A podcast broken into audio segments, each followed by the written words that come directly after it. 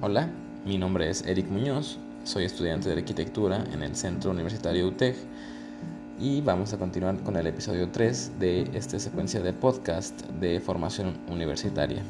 El tema de hoy es cómo surge la educación de arquitectura en el mundo, en México y en Jalisco.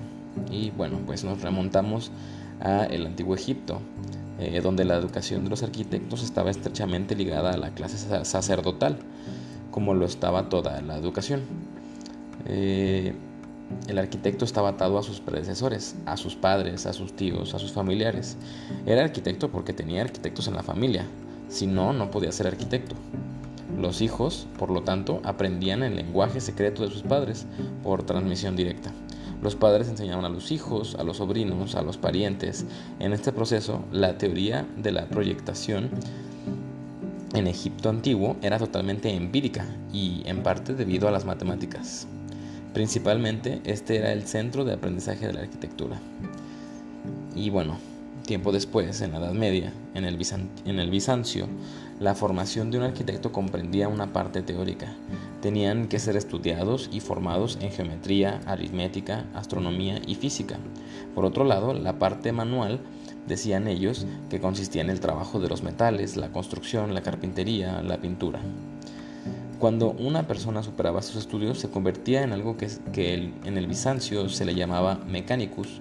Eh, era un mecánico, un especialista en algo era un término que no sustituía el nombre de arquitecto. Los arquitectos eran aquellos que no tenían una formación teórica. El mecánico era un nivel más alto que el arquitecto.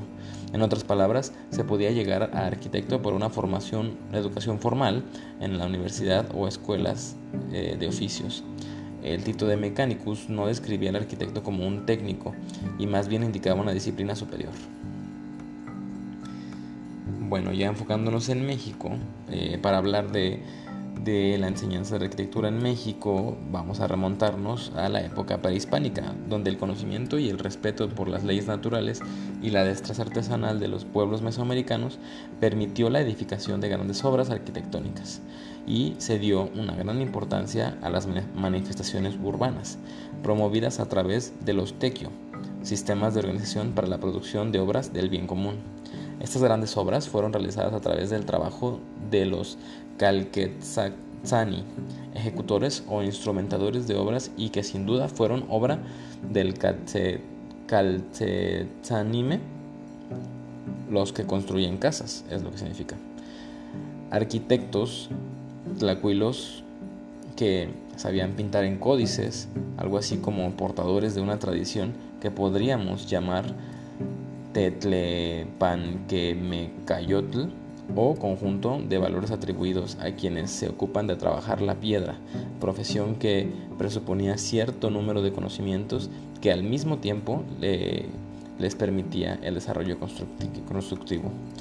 De teocalis, templos, tecalis, palacios, calis, casas habitaciones, y de grandes ciudades, orgullo de los actuales pobladores de las regiones cercanas a través de los tequio y los sistemas de tributación arquitectónica llamados Coatelquili, provisión de mano de obra. Eran muy considerados por los tlatoanis, señores nobles, quienes los consultaban acerca del contenido de pinturas y códices. Y bueno, recordemos que la arquitectura de los de los, eh, de, los de las culturas mesoamericanas era impresionante al tal grado que eh, al momento de de que los eh, españoles llegaron a las tierras americanas sorprendieron de la bella y muy funcional arquitectura eh, mexica. Y bueno, vamos ahora a hablar de, de, pues, la primera escuela de arquitectura de Guadalajara, la cual fue fundada en 1948 por Ignacio Díaz Morales. Su fundador, eh, había intentado por 18 años crear esta escuela, pero no había tenido éxito. La ciudad se encontraba en un momento en que comprendía que su desarrollo económico iba a alcanzar y iba al alza y el crecimiento y cambios urbanos serían inevitables. Por ello, era necesario tener profesionales con un profundo arraigo y entendimiento de su contexto regional para responder a las necesidades sociales de su profesión. Bajo la recomendación de su gran amigo y ganador de el premio de Arquitectura Luis Barragán eh, pudo compartir su sueño al recién nombrado gobernador del estado, Jesús González Gallo, entendiendo la importancia del proyecto, este involucró a la Universidad de Guadalajara. Pronto se le dio luz verde para comenzar lo antes posible con la escuela.